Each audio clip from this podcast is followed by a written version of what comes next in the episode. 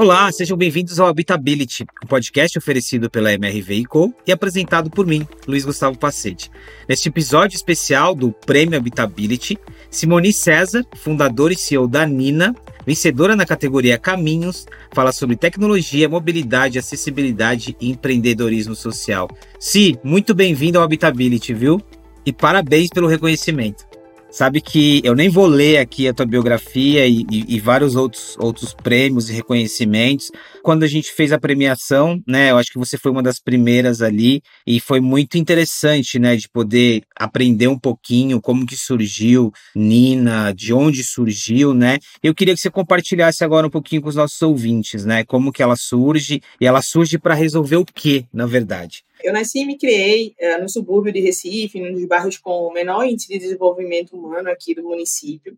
Eu sou filha de uma ex-cobradora de ônibus, mas não só minha mãe trabalhava com transporte dentro da minha casa, meu avô, o pai dela, também era cobrador de ônibus. Eu tenho um tio que até hoje é motorista de ônibus, uma prima que é maquinista. Então, a mobilidade urbana sempre esteve presente na minha casa na condição de trabalhadores, né, de percepção de trabalhadores e não de tomadores de decisão. É, e minha mãe passava nada menos que 12 horas vulnerável dentro da frota urbana. Eu sabia muito bem ali o que era ser a filha da cobradora e logo em seguida, na, no início da adolescência, descobri o que era ser a usuária do transporte público e o que eu estava vulnerável naquele meio ali. Então, a Nina, realmente, essa, essa configuração, ela vem da percepção de suburbanos, de pessoas periféricas, trabalhadores que moram no subúrbio, usam o transporte público diariamente e entendem é, as dores, de fato, que é andar no transporte público, né? principalmente a gente que nasce mulher é, na periferia.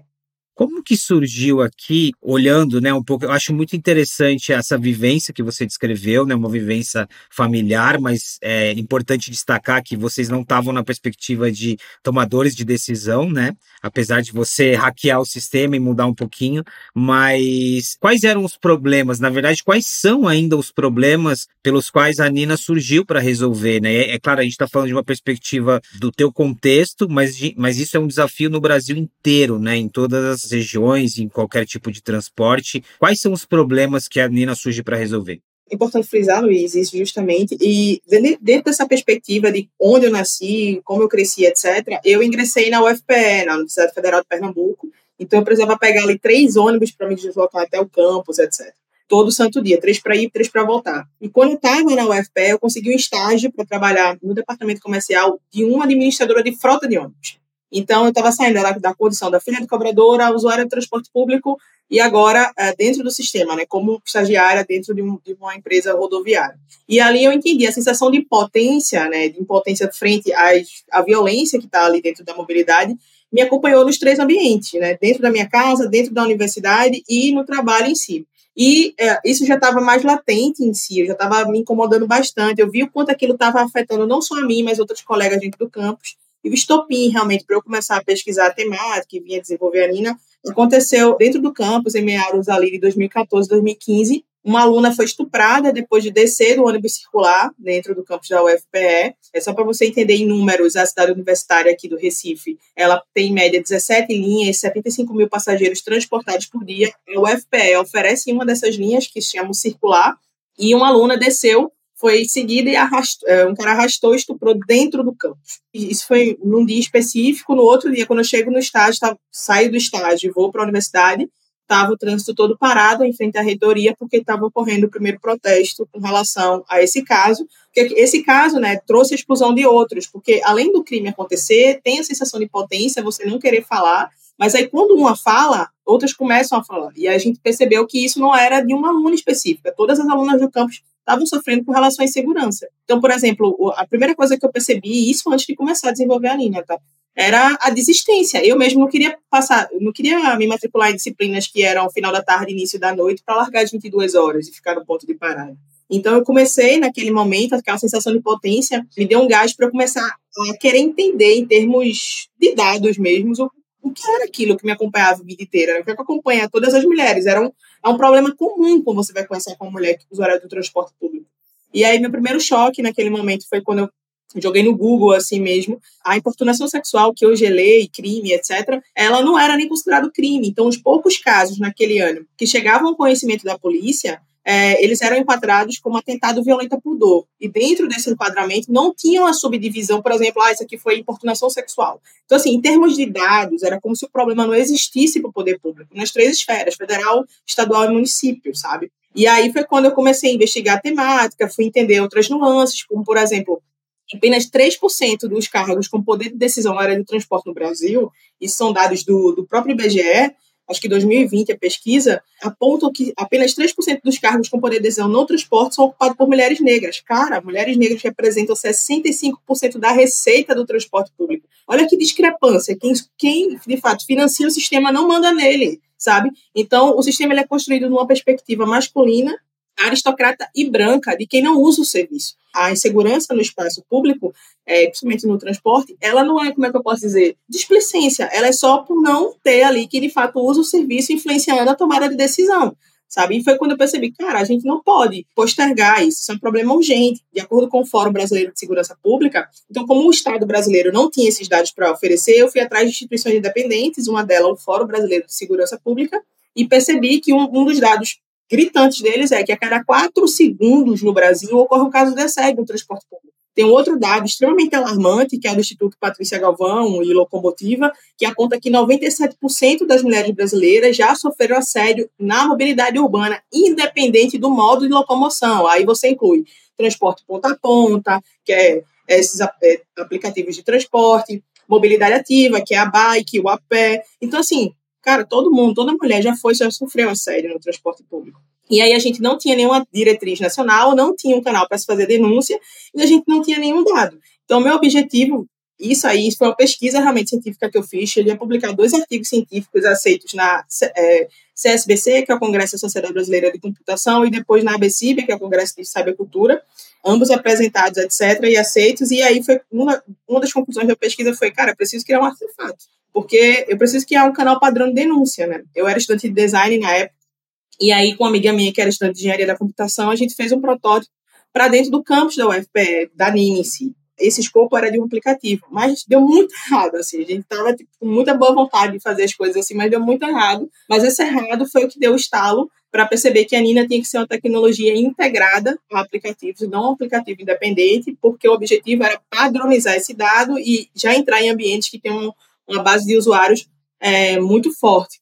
Então, é, é, foi, foi possível, através desse erro, fazer a pivotagem de fato, e aí a gente conseguiu, com essa pivotagem, com esse teste, com essa publicação de artigos que a gente tinha feito, todos esses estudos, conseguir um edital que permitiu que a gente criasse um piloto na cidade de Fortaleza, onde a gente se tornou política pública. Eu já volto para falar dos erros e acertos. Aliás, eu acho muito interessante que começa com um erro, né? O protótipo ele tem essa função, na verdade, mas eu quero ouvir mais sobre isso. Mas nessa descrição um pouquinho de você contando esse processo em que você se debruça em relação ao problema, tem vários aspectos aqui, né? A gente está falando de um impacto que não é só sobre a integridade da mulher, né? Não é só a violência contra a mulher, mas é o impacto na educação. Acho que o exemplo que você deu de desistência, né? E aí a gente vai alimentando um círculo que é perverso, né? A gente deixa de ter mulheres porque elas não estão estudando, porque elas estão com medo. E tem um outro aspecto aqui também muito importante que você destacou, que volta ao ponto de quem está tomando a decisão, né? Se o maior número de usuárias da,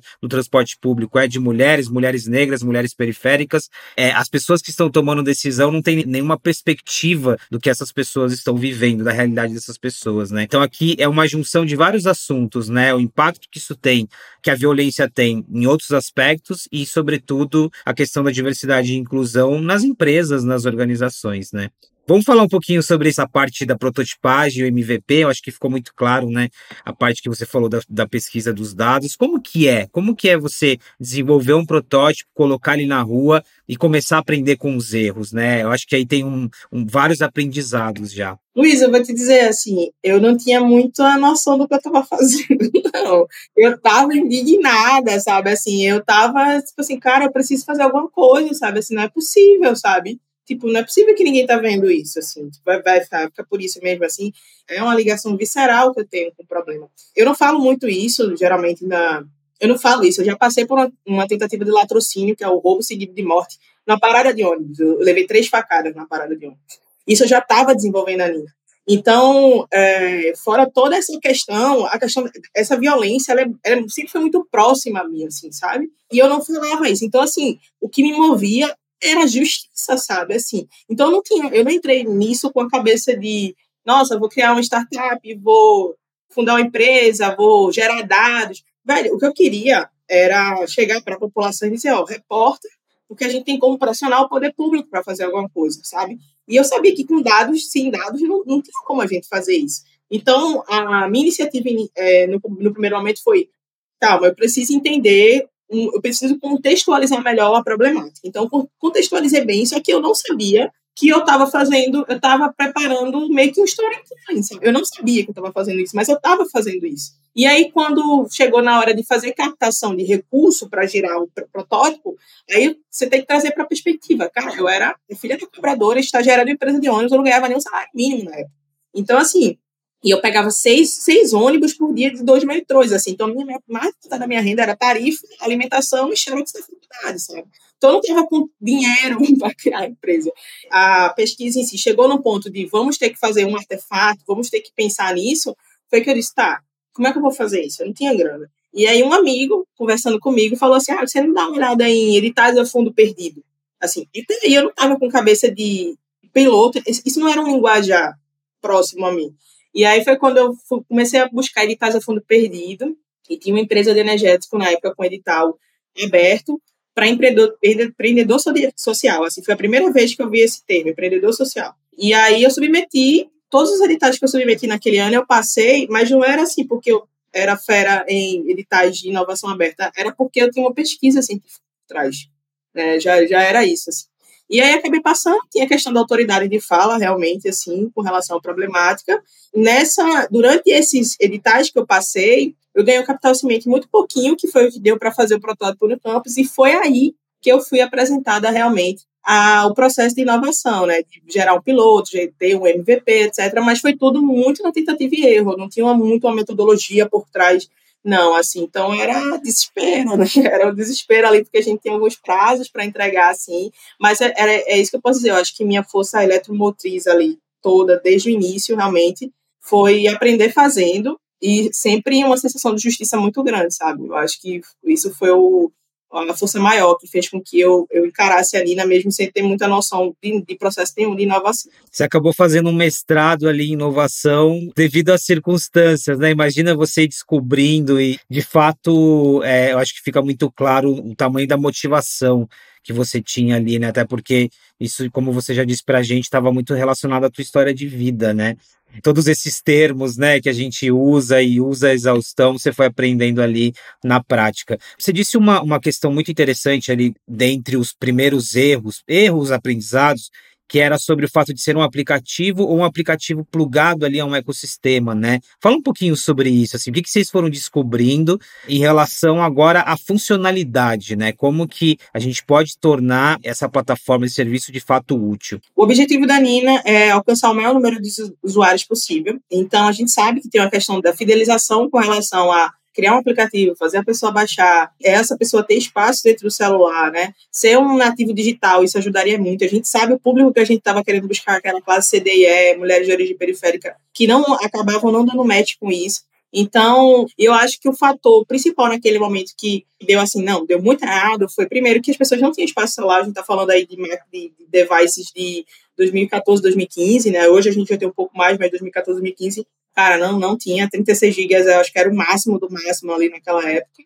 E um outro ponto era com relação às pessoas que, de fato, tinham acesso à ferramenta ali. Então, por exemplo, o que a gente pesquisou é, durante muito tempo na tentativa e erro foi perceber que o aplicativo que a, atinge mais de 51 milhões de brasileiros hoje, assim, maciçamente, e está consolidado na classe CDE é o WhatsApp. Então, assim, foi a maior sacada que a gente teve, assim, com relação a... A gente tem que estar tá onde as pessoas já estão, para tornar isso mais fácil. Então, o erro foi primeiro esse, assim, a gente fez um aplicativo bem, bem incipiente, assim, na época, e liberou para 100 usuários dentro do campus usar. A gente errou também na né, data do lançamento, a gente lançou no fim do período. Assim, foi em outubro, porque ninguém estava indo para o campus, sabe? Então, assim, tipo, um, sei lá, 20 pessoas estavam indo e às vezes pegava carona, nem usava o nem pegava o ônibus, então não tinha nem como reportar.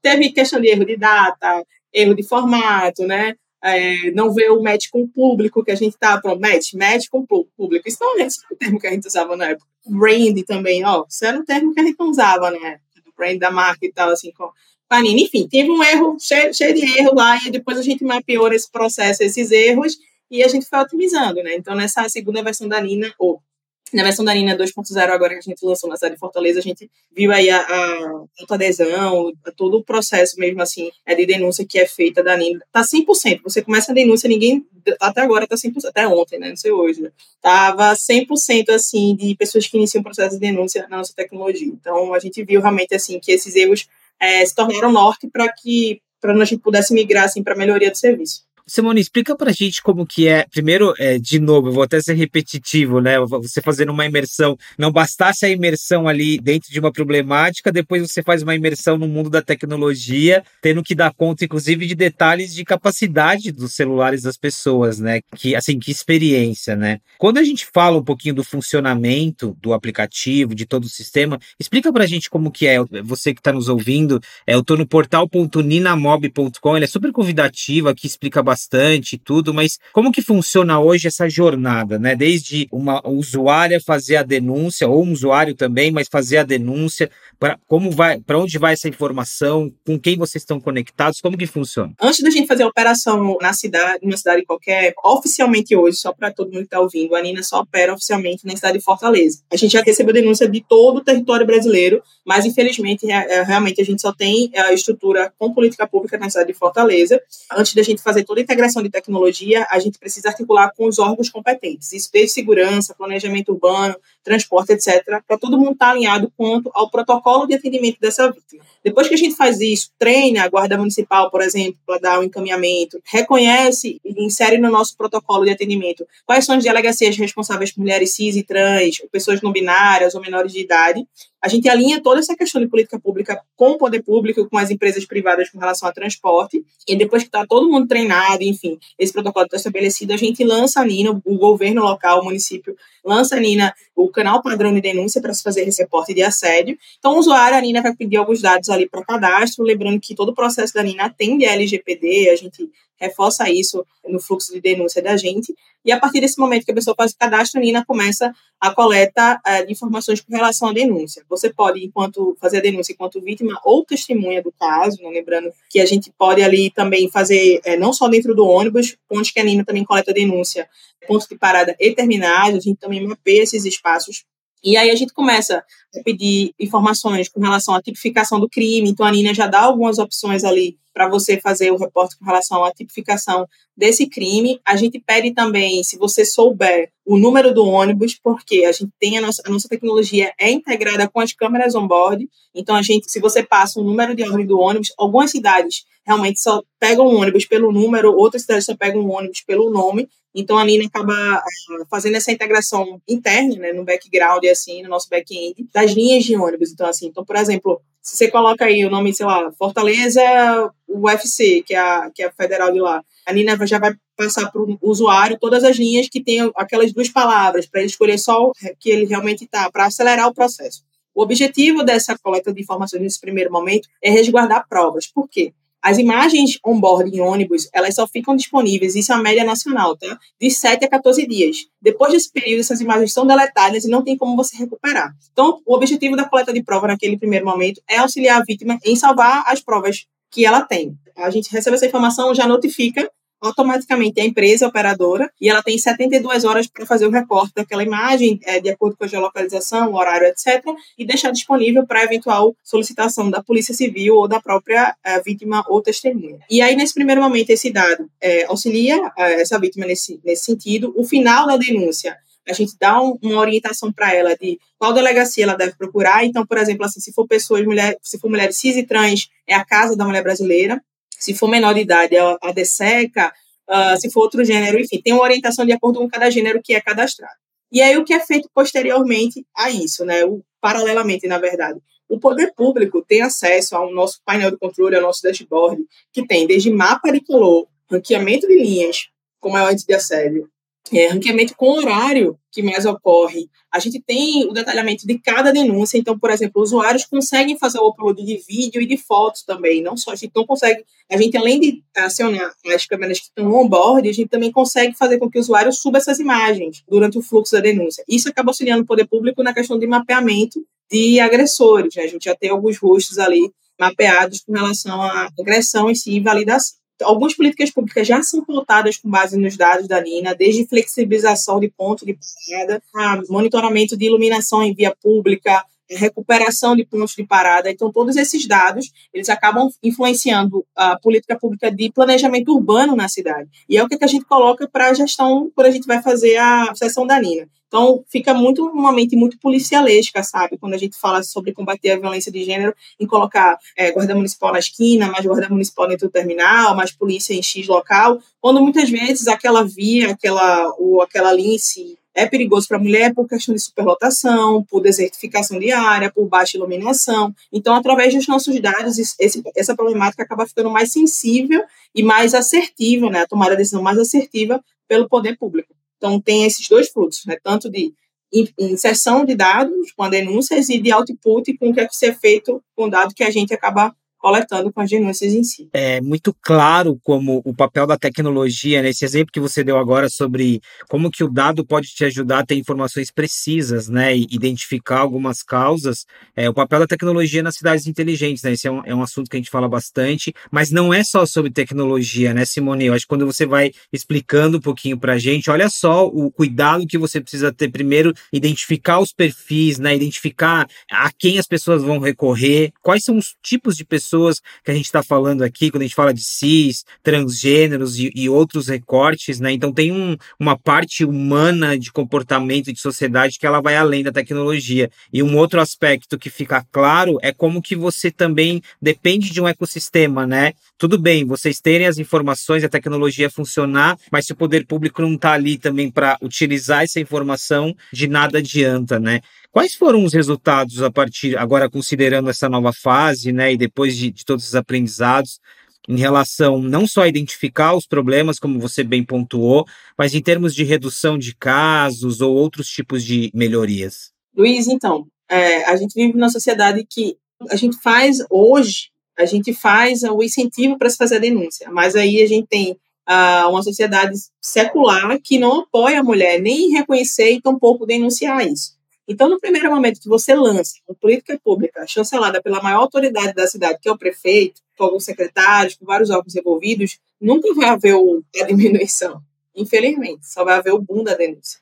Porque o que a gente mais escuta, depois de seis meses da primeira fase de operação da Nina, no primeiro protótipo ainda, o que a gente mais escutava, assim, mais de 80% dos usuários que a gente entrevistou seis meses após o lançamento era foi a primeira vez que eu sabia o que fazer é o que eu mais escuto quando eu vou conversar com o usuário. O que eu mais escuto, assim. Olha o quão grave é isso, assim. A gente tem um, um crime que acontece a cada quatro segundos inter, é, no transporte público no Brasil e só em 2018 foi sancionada a lei de importunação sexual e só em 2019 uma cidade lança uma política pública e foi a primeira vez na vida de uma pessoa que ela sabia o que fazer com um crime que tem um intervalo de quatro segundos no país sabe? Assim, é, é, absurdo. Então, assim, no primeiro momento não há uma diminuição, Luiz. Eu vou ser bem sincera com você. O que acontece é um boom. Em 18 meses de operação na cidade de Fortaleza, a gente coletou mais de 2.300 denúncias.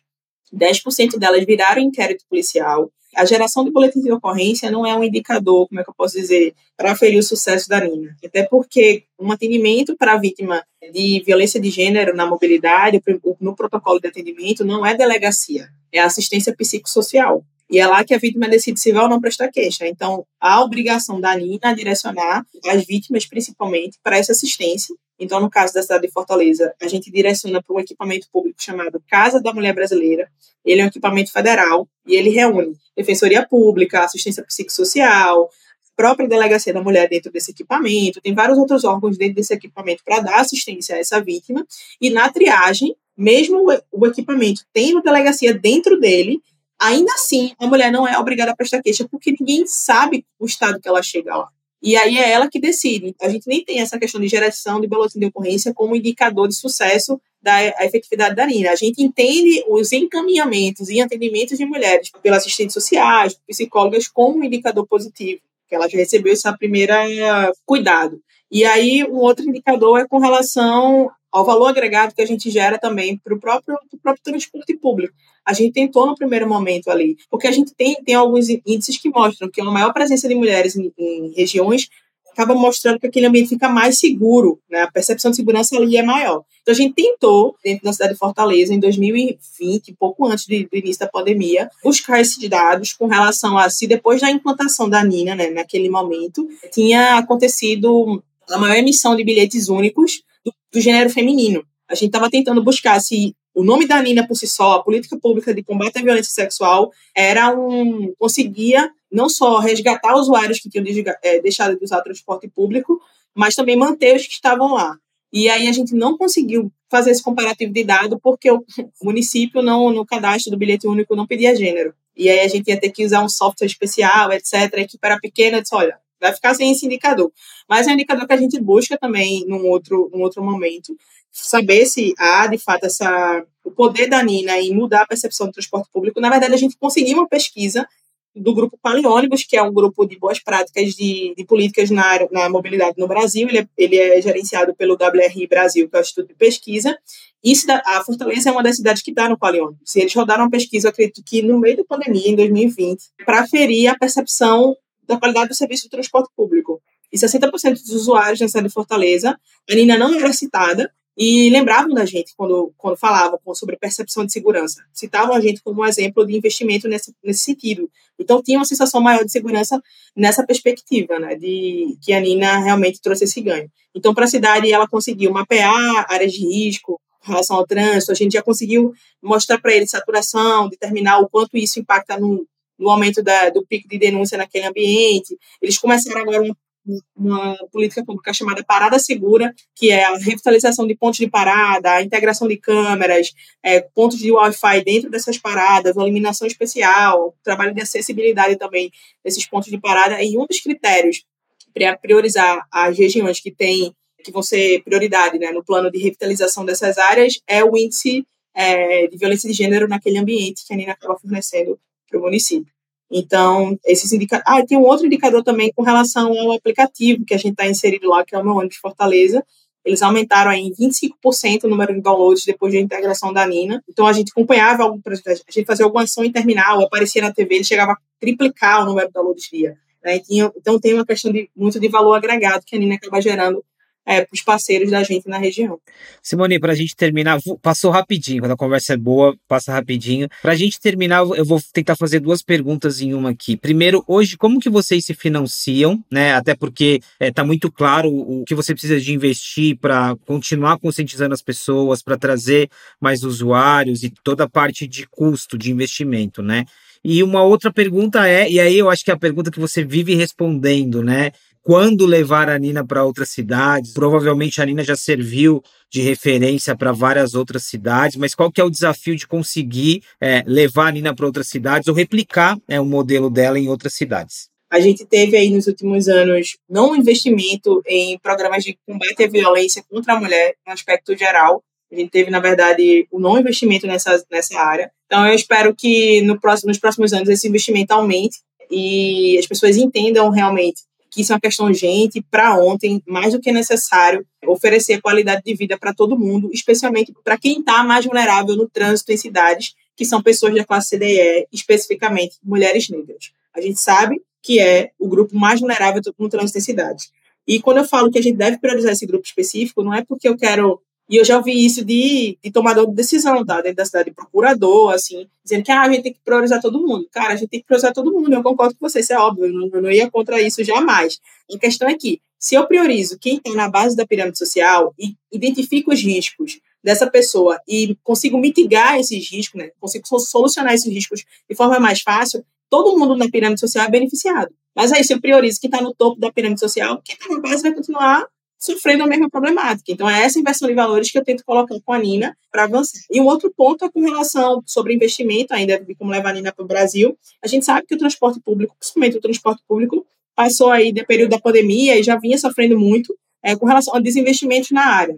Então, a gente precisa melhorar o transporte público para a retenção do usuário, ter transporte público de qualidade. É necessário não só por uma questão de manter o sistema, mas uma questão ambiental. A gente precisa tra trazer é, essa coletividade, é, esse deslocamento de cidade por uma menor emissão de gases poluentes. Então a gente só vai conseguir isso, fazer isso e reter esse usuário, que é o maior dele, mulher oferecendo segurança. Por isso que o que eu espero nos próximos anos aí é que dessas duas áreas, tanto o investimento combate é, a insegurança, a violência contra a mulher e a mobilidade de forma mais limpa, consigam trazer projetos como a Nina para que a gente consiga expandir para outras localidades. A gente tem três formas de rentabilizar, na verdade. Quando, você, quando uma cidade contrata o serviço da Nina, a gente consegue por inexigibilidade, por dispensa de licitação e por licitação também. A gente consegue fazer cooperação, contrato comparação. E aí a gente cobra uma taxa única pela consultoria. Então, essa consultoria, essa formulação de política pública é o período que a gente mais trabalha, esse pré-lançamento da Nina,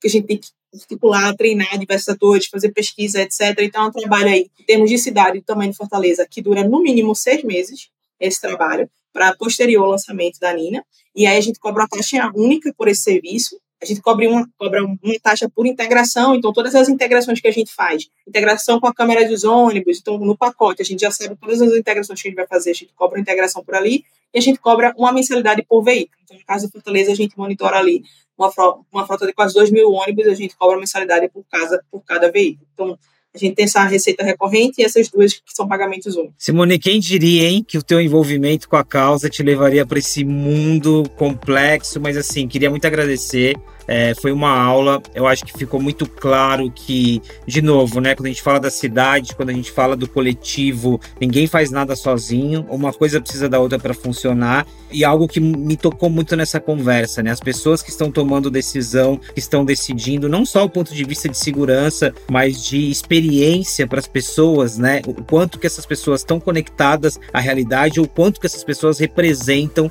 de fato, quem é o usuário é o usuário. Então, eu queria muito agradecer, mais uma vez, parabéns por estar reconhecida no prêmio e por vários outros reconhecimentos aqui, não só na sua trajetória é, como pessoa física, mas pela Nina também. Valeu, Luiz. Obrigada, viu? Obrigada, pessoal. Muito obrigado. Pessoal, muito obrigado por acompanhar mais um episódio dessa série especial do Habitability. Você que já é um ouvinte frequente e você que chegou agora, a gente tem uma série inteirinha com vários assuntos, tecnologia e inovação nas cidades. Eu convido você a nos acompanhar também. O podcast Habitability é um oferecimento da MRV Co, uma plataforma habitacional composta pela MRV e outras quatro marcas: Lugo, Sensia, Resia e Urba.